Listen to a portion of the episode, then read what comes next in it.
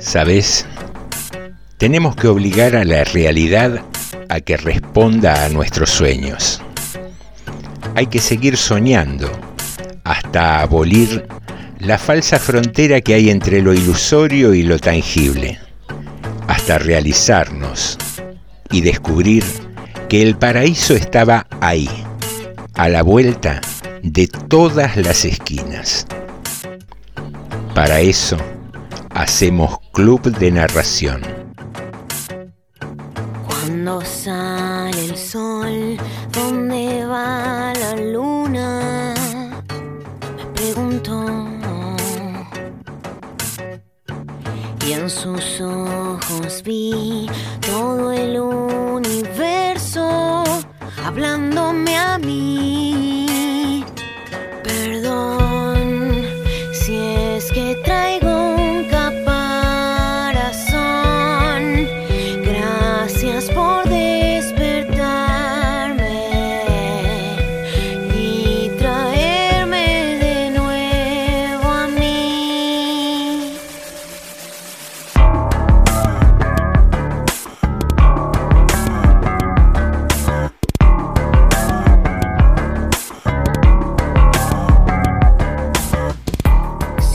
Muy pero muy buenas noches, bienvenidos al episodio número 36 del Club de Narración, siempre aquí en FM 89.5, Radio Municipal de General Rodríguez. Y despacito, despacito venimos llegando a mitad de semana, estamos parados ya sobre el miércoles. Dicen que el miércoles es como el agosto del año, ¿no? Es el, el día de quiebre un poco de la semana, en especial para aquellos que no han parado de trabajar pese a estas condiciones particulares que nos tocan vivir. Y lo que sí paró y se detuvo definitivamente fue el mundo, ya nos olvidamos del coronavirus, nos olvidamos de todo porque Messi se quiere ir del Barcelona. Cientos de tapas de diarios, páginas y páginas analizando esta decisión, por cierto, calculo millonaria, y cuántos intereses hay atrás de todo eso, cuántos contratos publicitarios, cuántas marcas que deben estar preguntándose qué va a hacer eh, Messi. Curioso, ¿no? Cómo se mueve todo el andamiaje económico y, de intereses monetarios que hay atrás de estas grandes figuras, estas, estas bestias del deporte mundial ya, ¿no? Porque trascienden cualquier frontera, particularmente en el fútbol, que es una, una pasión mundial. Muy bien, estamos, como te decía, aquí haciendo el club de narración, lo hacemos Sandra Ferreiro en producción, Carmen Franco, Cecilia Rizardi, Pablo Coy y José Nicotera. Te podés comunicar con nosotros a través de nuestras redes sociales, Instagram y Facebook, buscándonos allí como Club de Narración. También puedes dejarnos un mensaje en la página de Facebook de la radio, Radio Municipal General Rodríguez, y así podemos compartir algún mensajito, alguna sugerencia, alguna propuesta de autores que quieras que tratemos en nuestras narraciones. Y hoy, te digo, para cortar la semana, eh, veníamos hablando con Chicho de hace mucho que no ponemos algo de humor. Y hoy tenemos un audio de Natalia Carulias, una guionista y comediante, autora de stand-up, que te invitamos a disfrutar para cambiar un poco la onda. Bueno, antes de empezar quiero aclarar que hablo de más. Siempre hablo de más, siempre tengo un tema con esto. Para mí es un problemón, no me puedo quedar callada, la cago, así que puede ser que pase. El otro día vino el delivery a casa y cuando se va le digo, vos tocame abajo y yo te abro. Quiero decir que me toques el timbre y yo te abro la puerta, porque claro, no te voy a decir vos tocame abajo, yo te abro, ni te conozco. Todo esto le gritaba mientras el delivery corría asustado y no lo pude llamar más. Pero bueno, ahora sí, ya está. Estoy feliz, feliz, feliz y quería compartirlo con ustedes. Estoy en pareja. A ustedes les importa un culo, pero para mí es un alegrón Te juro, no, la alegría que tengo, la felicidad que tengo de estar en pareja. Tengo casi 36. No, no sabes, me agarré fuerte, fuerte, drogado lo tengo en casa. Todavía no se dio cuenta de nada. No, una sola vez antes había tenido una pareja así como de verdad, como sana, y la verdad que no sabía qué mierda hacer con eso porque no, no, cuando uno no está acostumbrado, por suerte él sí sabía, me, me dejó. Y a este lo drogo, ¿no? Más básicamente. No, no se va ni en pedo. No, no. Pero bueno, para, para que quede claro por qué esta felicidad no es solo que porque tengo novio a casi los 36, sino porque toda mi vida yo tuve relaciones raras. Siempre salí con hombres que no me querían, con hombres que, que no tenían onda conmigo, con hombres que, que no sabían que yo salía con ellos. Eh, Luis Miguel, por ejemplo. La mierda, te digo, no quiero ni hablar del tema, un bajón. Boludo, un boludo, básicamente. Eh, esta felicidad, el problema que tengo es que no sé qué hacer con la felicidad, ¿no? Porque cuando vos estás acostumbrada a que todo te sale mal, cuando sos feliz decís, ¿qué mierda hago con esto? ¿No? Como que la vida empieza a perder sentido. Hay un montón de cosas que ya no tienen onda si vos estás bien. Por ejemplo, ir a terapia, ¿sí? Ir a terapia empezó como a perder sentido. Antes de salir con, con este chico, yo iba a terapia, el psicólogo me preguntaba cómo estuvo mi semana y yo le contestaba como siempre, mi mamá sigue loca, todavía no corté el edipo con papá, Luis Miguel no me contesta los llamados. Y, el psicólogo me decía, me parece perfecto, son 100 pesos. Cuando empecé a salir con este chico, me pregunta cómo estuvo mi semana y yo le contesto bien, la verdad que soy feliz. Y el psicólogo me dice, me, me parece perfecto, son 100 pesos. Y yo pensaba el otro día que no me parece que esté bueno que un psicólogo cobre lo mismo por un problemón o por nada, ¿no? Me parece que no, no da. Eh, la última vez que fui no me estaba pasando nada, pero dije, algo le voy a inventar, hijo de puta que trabaje. Igual pago.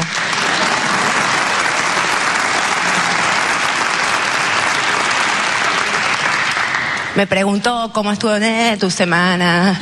Le dije, bien, bien, no me pasó nada, pero tuve un sueño. Soñé que tenía un hijo mono y otro chancho. Me los comía a los dos. Y me gustaba más el mono. Me parece perfecto, son 100 pesos, pero me hace ir dos veces más por semana. Estoy re contenta. Eh, bueno, y ahora que estoy en pareja puedo hablar de la pareja, puedo hablar de los hombres, no nunca armaba monólogo porque no no no tenía, ¿no? Pareja, digo. Eh, y de verdad esto es, no voy a decir consejo porque no soy quien para dar consejo, pero es va de onda para los hombres, ¿sí? Todos los hombres acá presentes y, y en casa que tengan pareja, eh, esto si me escuchan les va a servir para que sigan en pareja y los que no para que consigan novia, ¿sí? Son cuatro cositas muy simples para que nos entiendan, ¿sí? Va, va la primera. Cuando una mujer les dice te amo, la respuesta es yo también. Es raro, ¿no? Como loco, pero... No es gracias. No es, ¿por qué? Y te juro que lo hago por los hombres, ¿sí? Si vos me decís, yo también, besito, me de vuelta, duermo toda la noche, si no, tengo, tengo toda la noche discutiendo. O sea, eh, yo también. Dos palabras nada más, no nos interesa si lo sienten de verdad o no. ¿Eh? Nos evitamos una discusión. La segunda, yo sé que los hombres son mucho más reservados que nosotras, lo sé, pero no le cuenten a sus amigos lo que hacen con nosotras en la cama hasta no estar totalmente seguros que después nos vamos a hacer sus novias. Porque si después somos sus novias, cuando nos presentan a sus amigos, ah, es re incómodo. Vos vas a la fiesta, te haces la linda, querés quedar bien, decís, hola, ¿qué tal? Yo soy Natalia, y todos los amigos hacen, sí, sí, ya sé. La noche los tenés con la mirada, os agarrás la empanadita y ves la mirada y decís, le contó lo del culo, se le contó, se le contó. Sabe todo, sabe todo. Nada de mirarme. La tercera, no insistan más con las películas de varón, de nene, de zombie, de extraterrestres, de a las mujeres no nos gustan esas películas, ¿sí? El zombie no nos gusta ni al amanecer, ni al atardecer, ni al anochecer. Es el mismo zombie, ya lo sabemos. En distinto horario, pero es el uh, como eh, hacen lo mismo. ¿eh? Y por último, nos molesta mucho a las mujeres que sean tan prácticos y que tengan una solución para todo, chicos. Nos molesta de una manera, y les voy a explicar cortito por qué las mujeres cuando tenemos un problema necesitamos hablar. Suena loco, raro, porque los varones no te hablan nunca, no cuando tienen un problema, los varones no hablan. ¿No? Viste que vos no te visten todo el día, te encontrás a la noche y decís, hola amor, ¿cómo estuvo el día? Y él te contesta, bien. Bien, ¿la, la pasaste bien? ¿Todo? Sí. Y vos pensás, una oración, hijo de puta, no es tan complicado. Una de corrido, ¿eh?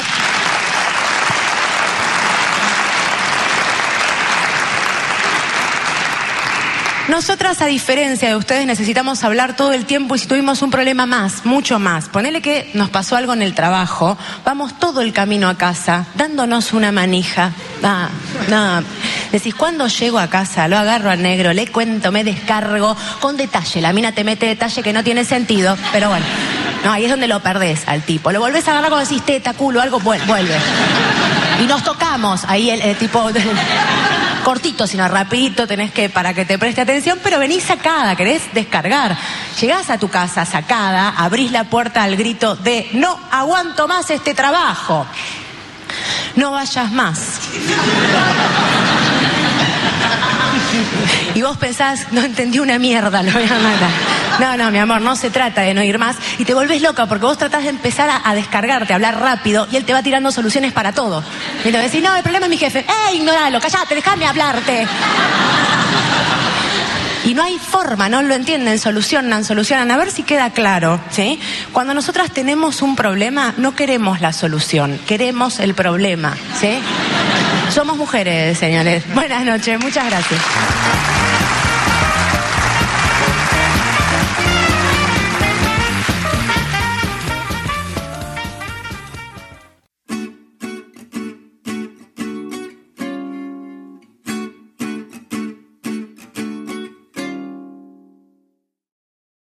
Contigo aprendí que existen nuevas y mejores emociones.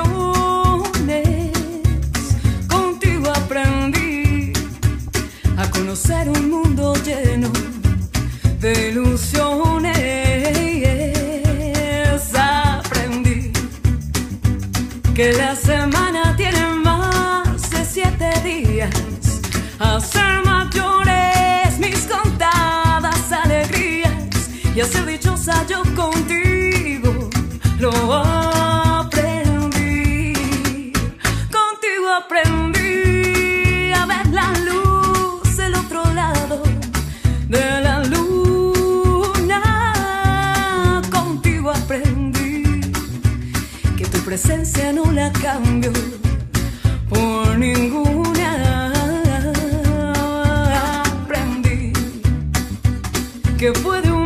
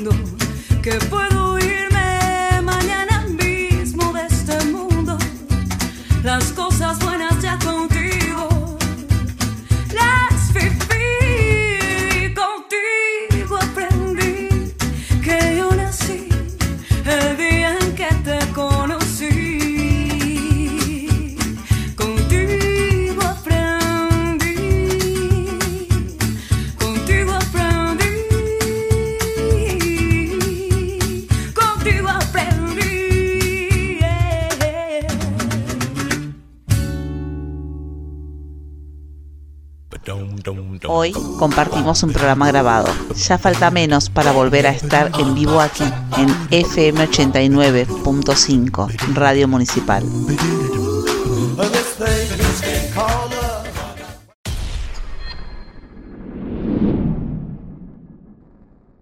Las escolleras están en el mar y yo sentado en el bar pensándote. Te beso y ninguno lo sabe.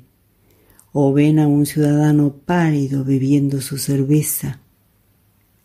Hace calor y en la espuma del vaso hay más historias. Sobre el oleaje que te acerca y te aleja, como esta mesa donde te recito por milésima vez. Cerveza, Juan Gelman. Voz, Cristina Samaniego. Seguimos en Club de Narración.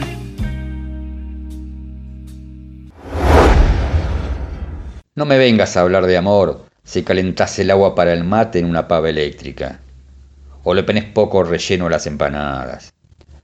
No me des un seminario de solidaridad si cuando llueve caminas del lado de los techitos y tenés paraguas. Si te subís al colectivo lleno sin sacarte la mochila de la espalda. No sé qué te pasó de chiquita. A mí tampoco me fue bien. Pero el presente no tiene la culpa si no te empujaban en las hamacas. O si tus abuelas no te enfriaban el mate cocido pasándolo de una taza a otra, viendo cómo el calor se deshacía en humo. Yo no sé decirte quiero, pero pongo la pava al fuego y estoy al lado, abriendo a cada ratito, mirando para que no hierva. Y no que sea el ejemplo, más bien soy el etcétera en la vida de cualquiera. Pero imagínate que esto es todo lo que tenemos, una larga enumeración de días. No te escudes en el marketing de lo que pasará así o de lo que pasa después de la muerte. La vida está más acá, y el infierno y la salvación se esconden en lo cotidiano. Texto, Verónica Peñalosa. Voz, Daniel Batalov. Seguimos en el Club de Narración. Una vez una rana que quería ser una rana auténtica y todos los días se esforzaba en ello. Al principio se compró un espejo en el que se miraba largamente buscando su ansiada autenticidad. Unas veces parecía encontrarla y otras no, según el humor de ese día o de la hora, hasta que se cansó de esto y guardó el espejo en un baúl. Por fin pensó que la única forma de conocer su propio valor estaba en la opinión de la gente y comenzó a peinarse y a vestirse y a desvestirse cuando no le quedaba otro recurso para saber si los demás la aprobaban y reconocían que era una rana auténtica. Un día observó que lo que más admiraban de ella era su cuerpo, especialmente sus piernas, de manera que se dedicó a hacer sentadillas y a saltar para tener unas ancas cada vez mejores y sentía que todos la aplaudían. Y así seguía haciendo esfuerzos hasta que dispuesta a cualquier cosa para lograr que la consideraran una rana auténtica, se dejaba arrancar las ancas y los otros se las comían y ella todavía alcanzaba a oír con amargura cuando decían que qué buena rana, que parecía pollo. La rana que quería ser una rana auténtica. Augusto Monterroso. Voz, Carmen Franco. Seguimos en el Club de Narración.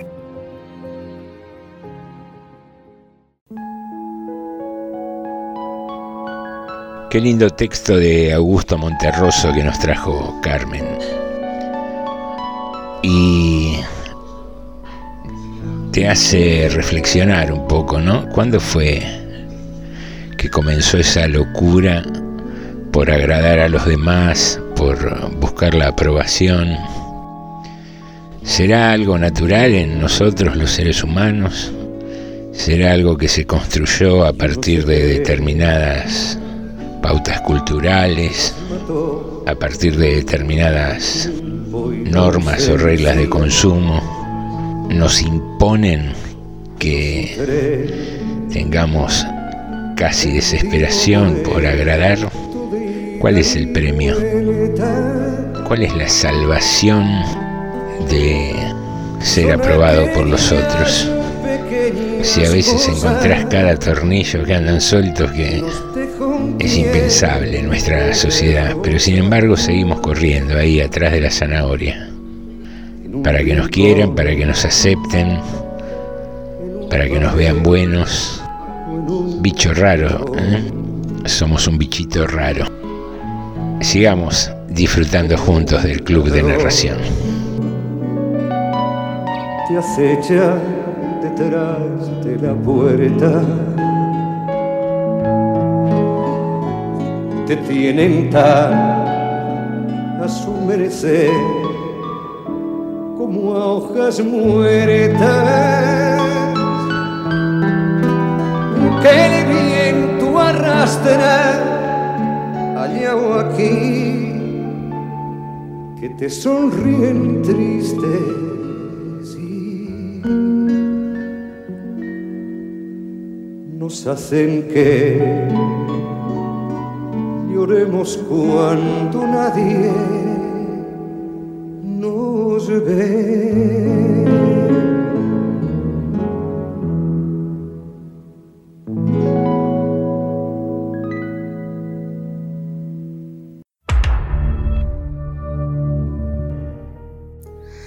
Los fantasmas se dibujaban entre sábanas blancas. Olor de crisantemos se filtraban por la ventana la pluma de Cervantes avanzaba, implacable. De pronto, el tiempo se detuvo. La sobrina de don Alonso apretó el pañuelo en su blusa. Sancho apartó las lágrimas de su cara. El escribano se recostó en el marco de la puerta. Con niebla en las pupilas, don Quijote cruzó la mirada firme de don Miguel. Sus falanges en un temblor de muerte, sujetaron la mano del escritor y la súplica, apenas un susurro, flotó en la habitación. Todavía no. De cómo Don Quijote se salvó de morir a la hora señalada. Beatriz Dazo. Seguimos en el Club de Narración.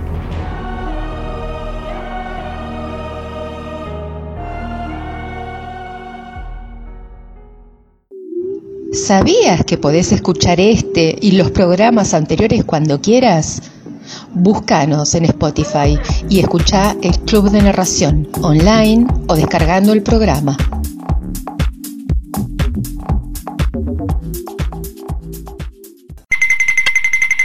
Curiosidades, curiosidades, curiosidades en Radio Municipal. El porqué del nombre de dos colosos de la industria láctea Vicente Lorenzo Casares fue un pionero en varios rubros.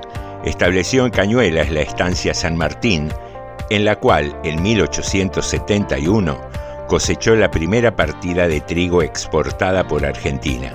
En 1889 viajó a Francia y en la Exposición Universal de París adquirió modernos equipos que trajo a la Argentina, donde fundó en Cañuelas la lechería La Martona.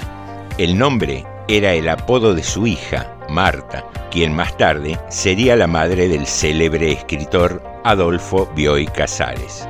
Pero dejemos a Bioy Casares y viajemos en el tiempo hasta la Primera Guerra Mundial.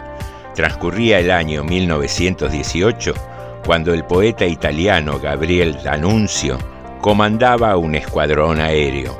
Venía trabajando en una misión para sobrevolar Viena y finalmente había sido autorizado a realizarla. Pero la curiosa misión no era para atacar la ciudad austríaca, sino para arrojar 300.000 panfletos que había redactado junto al periodista Hugo Oggetti, exhortando a los vieneses a abandonar su alianza con Alemania y manifestando que los italianos no atacaban civiles ni niños indefensos. Un joven, Antonino Mastelone, que por ese entonces estudiaba para ser maestro quesero, quedó tan impresionado con la acción de la aviación de su país que prometió que cuando tuviera su primer negocio lo bautizaría con el nombre del escuadrón comandado por Danuncio. El escuadrón se llamaba La Serenísima. Antonino cumpliría su promesa en 1929, cuando fundó su quesería en General Rodríguez. La 89.5 siempre te acompaña.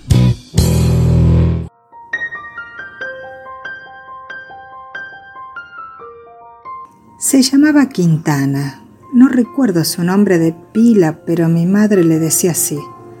Hola Quintana, necesito que vengas mañana porque Quintana se tuteaba con todo el mundo.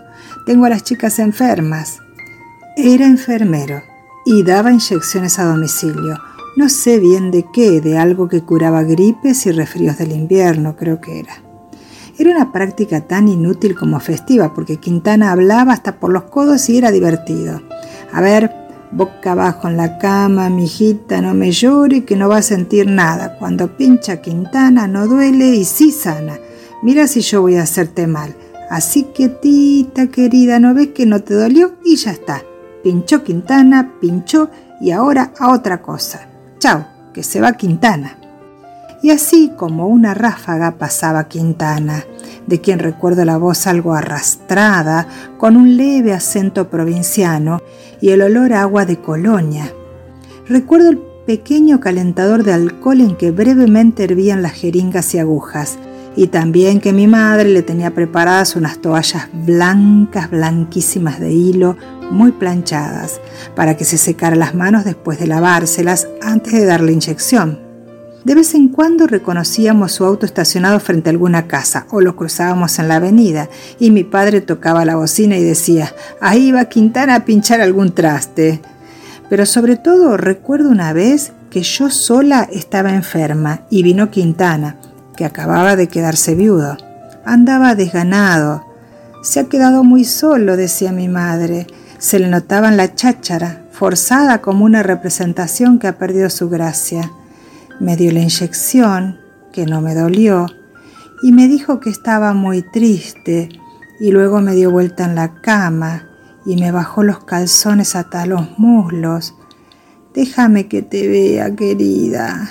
Y me acarició diciéndome, ¿cómo te pareces a mi mujer, pobrecita? Y por un instante apoyó la cabeza contra mi vientre y me besó y vi de muy cerca su pelo engominado. Luego se levantó y se fue. No sé dónde estaba mi madre esa tarde, tampoco recuerdo si le dije algo, pero si no, algo adivinó, porque Quintana no volvió a casa.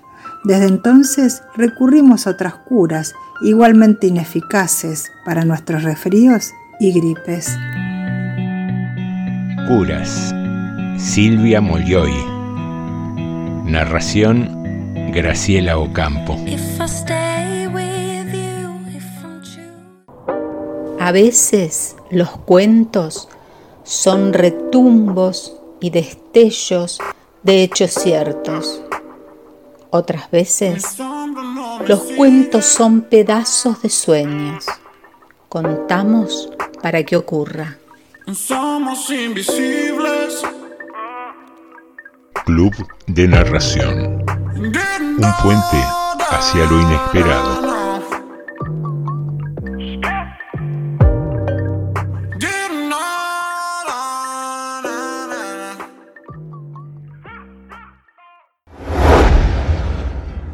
Llueve sin ruido, pero bajo el paraguas funciona el beso.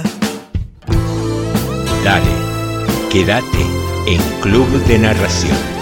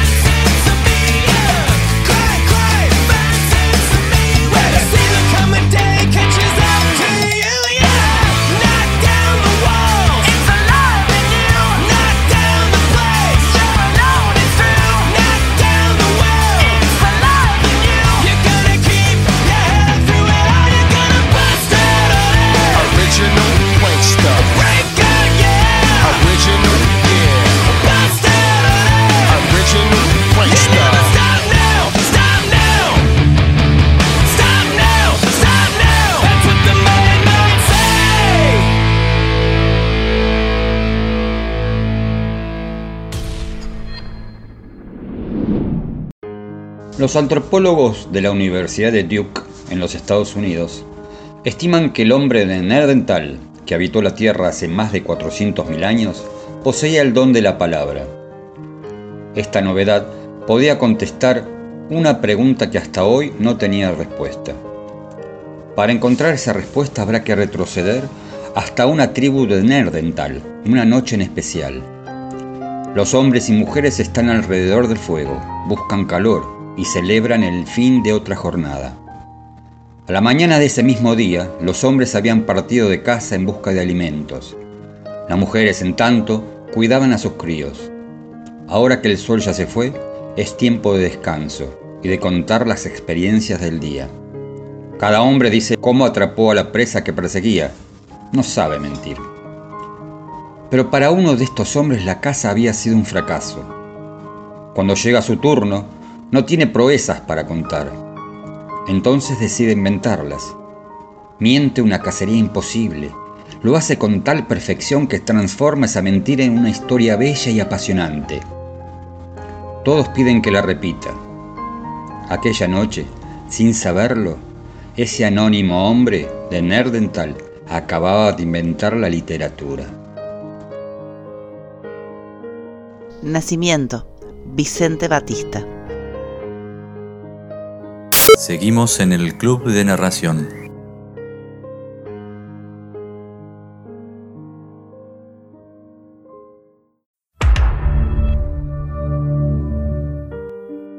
En la torre las agujas del reloj no dejaban de girar. Iban tan lentas que el giro apenas se notaba. Y en esto iba pensando yo, cuando algo me distrajo. En el medio de la plaza, una muchacha se iba repollando con movimientos de bailarina clásica. Empecé a acercarme. ¿Vos quién sos? Y ella como quien suelta un perfume. Me dicen Valdanders. Yo la miraba vaporosa de pétalos, y tanto la miré que le empezaron a zumbar los ojos, a crecerle en la espalda unas telas traslúcidas, unas alas de insecto. Y volé alrededor, una vuelta, otra vuelta, otra vuelta y el zumbido. Pero todavía no era flor completa cuando empecé a gotear. Me dicen Valdanders. Y a mí se me cristalizaron los círculos del vuelo, se me hicieron de vidrio. Yo goteaba como el agua. Yo como vaso le iba a recibir. Me fui poniendo espesa y fui cambiando de color. Me dicen Valdanders. Yo no alcanzaba a contenerla, por eso fui dejando de ser vaso y quise zambullirme en los colores de ella. Pero yo no permanecí. Me dicen Valdanders. Entonces, yo resoplando me fui volviendo viento. Yo me dejé soplar y bailamos los dos y no acababa de ser pluma. Me dicen Valdanders, pluma en el viento, me fui volviendo música. Y yo la interpreté. Pero yo no permanecía y me endurecí sobre las cuerdas hasta volverme uña. Y yo me hice dedo. Desemboqué en aceite. Y fui sartén. Yo fui baldosa. Yo me volví vereda. Me dicen Valdanders. Yo fui espina. Yo cactus. Yo fui luz. Y yo farol. Yo fui hamaca. Yo me hice impulso, pero ella no permanecía. Hamaca, pasto, pozo, astilla, abanico, campana, silbido, papelito, nido, paraguas, lombriz. Me dicen Valdanders. Y yo impulso, escoba, tierra, hacha, pichón, llovizna, túnel, pero ella estaba hecha de cambiar. Cambiando más y más, cambiando, desemboqué en maullido. Y yo me hice gato para poderla maullar. Y fue el gato, no él, quien trepó hasta los techos, el que subió a la torre, el que llegó al reloj. Pero fue él, no el gato, quien se ocupó de las agujas. Las ajustó bien justas para que no giraran más. Entonces, todo se detuvo en una foto, con ella interrumpida entre maullido y queso, y él a medio camino entre gato y ratón. Val Danders, Iris Rivera, voces Beatriz Dazo, Daniel Batalov, Marisa Moyano.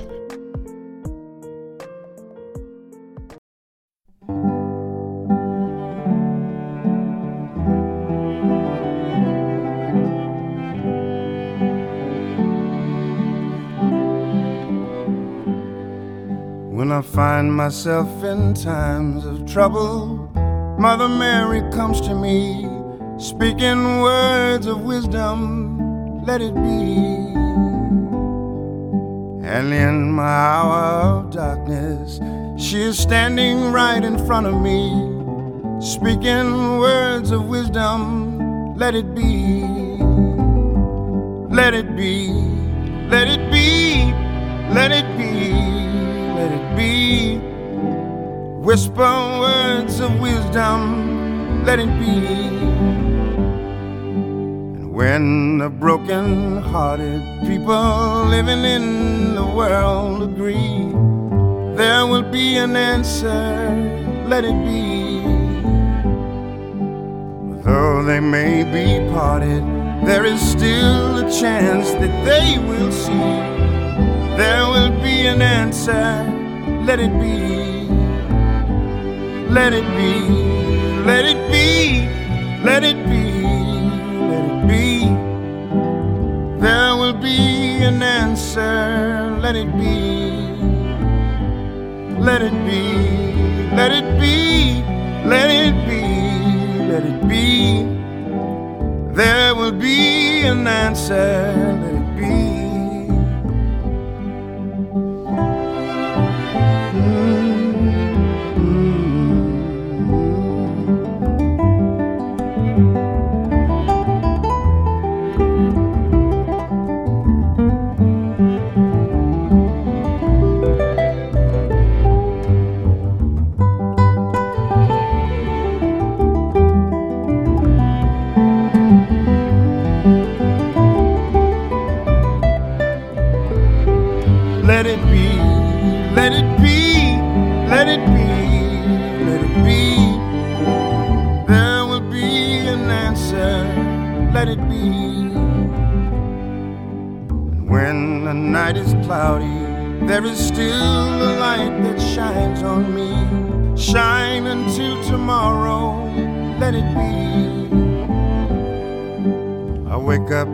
The sound of music.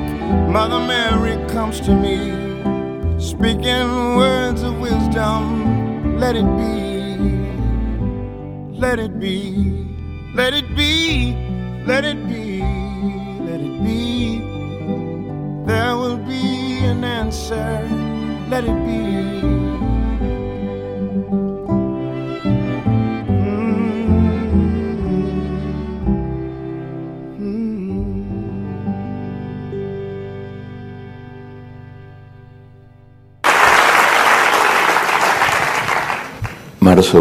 el mundo al revés.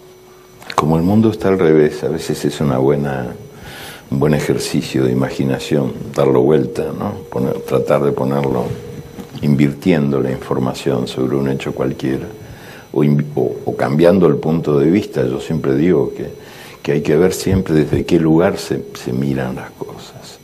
Desde el punto de vista de una lombriz, por ejemplo, un plato de espaguetis es una orgía. Y eso, eso viéndolo, claro, hay que tener en cuenta que, que hay una multiplicidad de puntos de vista posibles, ¿no?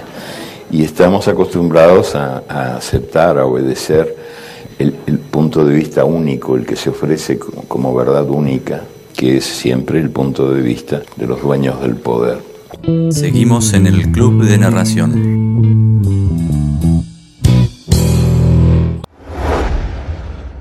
El hastío se desparrama los domingos, porque se comen los mejores bostezos y las bocas se llenan de humo y las palabras se propagan ellas solas y se aplastan en el suelo hasta que alguien las pisa y pegada a sus zapatos, polizonte de segunda, entran a una casa de muñecas y destrozan las fábulas de una mujer desnuda en una cama sin moralejas, en donde el tiempo no es nada, el mundo no importa, y el amor es un lunes sin llaves y sin Dios. Hastío. Texto y voz. Silvana Ávila.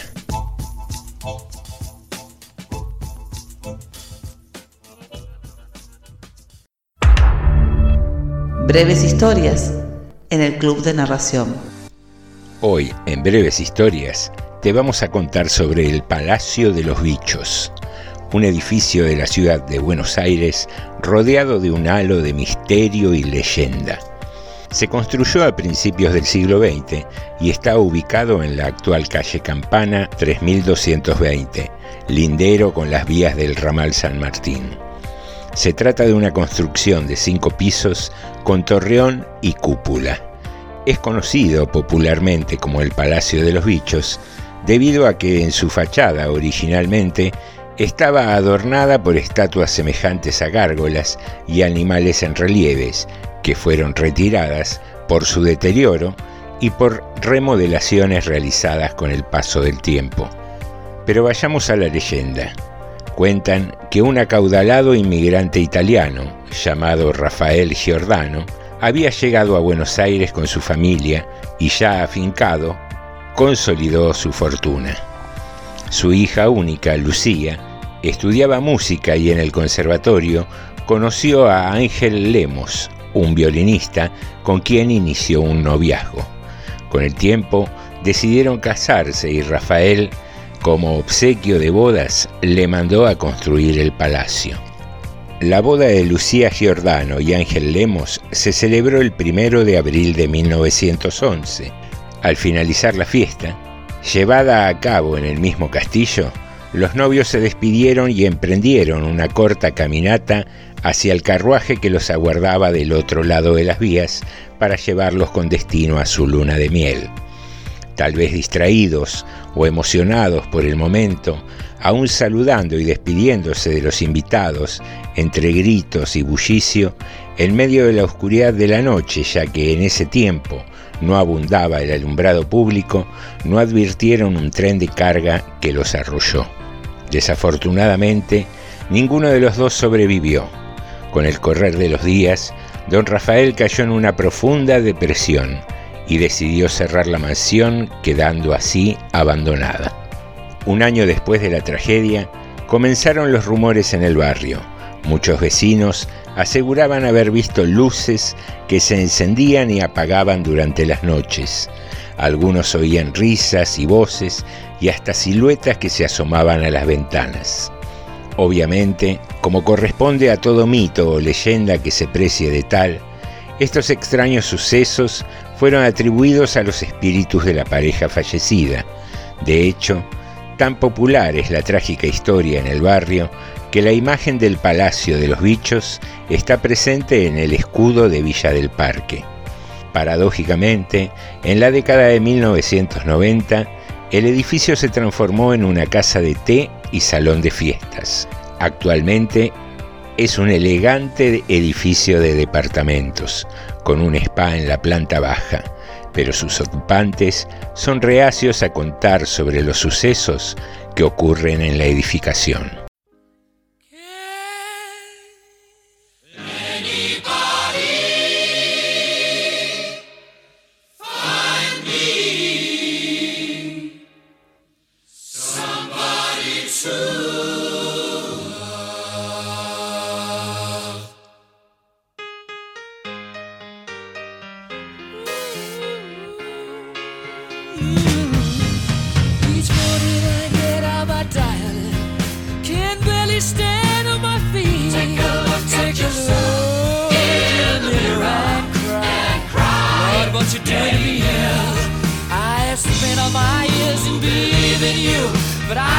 Just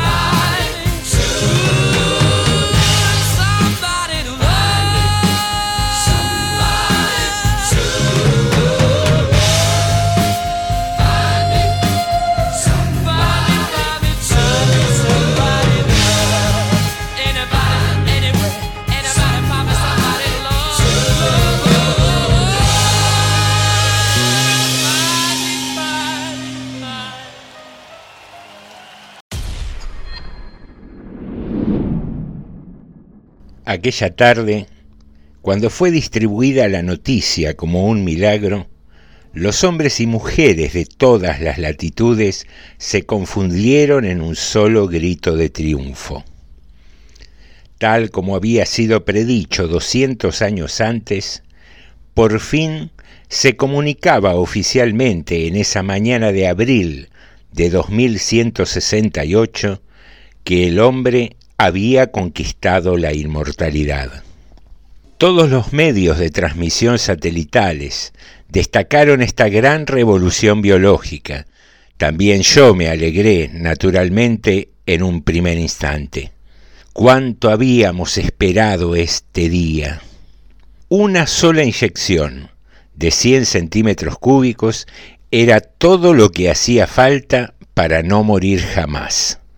Una sola inyección, aplicada cada 100 años, garantizaba que ningún cuerpo humano se descompondría nunca. Desde ese día, solo un accidente podía acabar con una vida humana. Adiós a la enfermedad, a la senectud, a la muerte por desfallecimiento orgánico. Una sola inyección cada 100 años. Hasta que vino la segunda noticia, complementaria de la primera. La inyección solo surtiría efecto entre los menores de 20 años. Ningún ser humano que hubiera traspasado la edad de crecimiento podría detener su descomposición interna a tiempo. Solo los jóvenes serían inmortales. El gobierno federal se aprestaba ya a organizar el envío, reparto y aplicación de las dosis a todos los niños y adolescentes de la Tierra. Los compartimentos de medicina de las aeronaves llevarían las ampollas a las más lejanas colonias terrestres de todo el espacio. Todos serían inmortales, menos nosotros, los mayores, los formados, en cuyo organismo la semilla de la muerte estaba ya definitivamente implantada. Todos los muchachos sobrevivirían para siempre, serían inmortales y de hecho animales de otra especie. Ya no seres humanos, su psicología, su visión, su perspectiva eran radicalmente diferentes a la nuestra. todos serían inmortales, dueños del universo para siempre, libres, fecundos, dioses. Nosotros no. Nosotros, los hombres y mujeres de más de 20 años, éramos la última generación mortal. Éramos la despedida, el adiós, el pañuelo de huesos y sangre que ondeaba por última vez sobre la faz de la tierra. Nosotros no. Marginados de pronto, como los últimos abuelos, nos habíamos convertido en habitantes de ese asilo para ancianos, confusos conejos asustados entre una raza de titanes. Estos jóvenes, súbitamente, comenzaban a ser nuestros verdugos sin proponérselo. Ya no éramos sus padres. Desde ese día éramos otra cosa, una cosa repulsiva y enferma, ilógica y monstruosa. Éramos los que morirían, aquellos que esperaban la muerte. Ellos derramarían lágrimas, ocultando su desprecio, mezclándolo con su alegría, con esa alegría ingenua con la cual expresaban su certeza de que ahora, ahora sí, todo tendría que ir bien. Nosotros solo esperábamos. Los veríamos crecer, hacerse hermosos, continuar jóvenes y prepararse para la segunda inyección, una ceremonia que nosotros ya no veríamos, cuyo carácter religioso se haría evidente. Ellos no se encontrarían jamás con Dios. El último cargamento de almas rumbo al más allá era el nuestro. Ahora, ¿cuánto nos costaría dejar la tierra? ¿Cómo nos iría carcomiendo una dolorosa envidia? ¿Cuántas ganas de asesinar nos oscurecería el alma desde hoy y hasta el día de nuestra muerte. Pero todo cambió ayer, cuando el primer chico de 15 años, con su inyección en el organismo, decidió suicidarse. Hasta cuando llegó esa noticia, nosotros, los mortales, comenzábamos recién a amar y a comprender a los inmortales porque ellos, a fin de cuenta, son unos pobres renacuajos condenados a prisión perpetua en el verdoso estanque de la vida. Perpetua, eterna. Y empezamos a sospechar que dentro de 99 años, el día de la segunda inyección, la policía saldría a buscar a miles de inmortales para imponérsela y la tercera inyección, y la cuarta y el quinto siglo y el sexto, cada vez menos voluntarios, cada vez más niños eternos que implorarán la evasión, el final, el rescate. Será horrenda la cacería, serán perpetuos miserables. Nosotros, nosotros no. Nosotros no. José B. Adolf.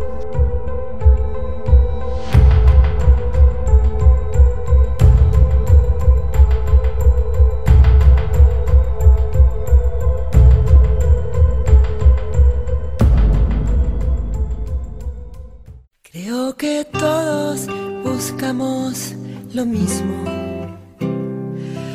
No sabemos muy bien muy bien, queridas amigas, queridos amigos, estamos llegando al final de otro club de narración. Y me quedé pensando en el último cuento, el de Adolf. Qué rollo con esto de, de la inmortalidad. Hace muchos, muchos años recuerdo haber escuchado a Ernesto Sábato en un reportaje que decía que vivir eternamente haría perder el sentido a un montón de cosas de la propia existencia. Y decía Sábato que estaba bien vivir entre 200 y 300 años, que era un tiempo razonable como para hacer las cosas que muchas veces desea el ser humano, pero no vivir eternamente. Y es probable que así sea. No sé si esos dos o tres siglos era la cantidad adecuada. Eso lo sabrá cada uno. Pero definitivamente vivir para toda la eternidad está, está medio complicado. No, no me imagino. Toda una eternidad diciéndote buenas noches, bienvenidos al club de narración, aguantándolo a Chicho durante siglos y siglos. Mejor no, mejor nos morimos, no sé cuándo, dentro de un rato, dentro de 50 años, dentro de 100, 200, lo veremos. Veremos después si inventan la famosa inyección de 100 centímetros cúbicos que decía el cuento. Queridos amigos, ha sido un gustazo compartir este rato con ustedes. Vamos a encontrarnos, si Dios quiere, mañana. Y quédate disfrutando de la música de la 89.5. Eh, a las 3 de la mañana va a haber una sorpresa. pagando todavía el precio del amor. No, aquí volvimos, pues me obliga Chicho a aclarar que no va a haber ninguna sorpresa. Pensaba hacer un vivo de Instagram durmiendo, pero no, no va a poder ser. Simplemente nos vamos a encontrar mañana. Pasará lindo, disfruta de la vida, reíte, abraza a alguien y conectate mañana desde las 9 a Radio Municipal que te acompaña durante todo el día. Tengo algunos hermanos y una hermana muy hermosa. La libertad, igual que Papo, me pregunto muchas veces dónde está y no dejo de pensar. Será solamente una palabra la hermana hermosa,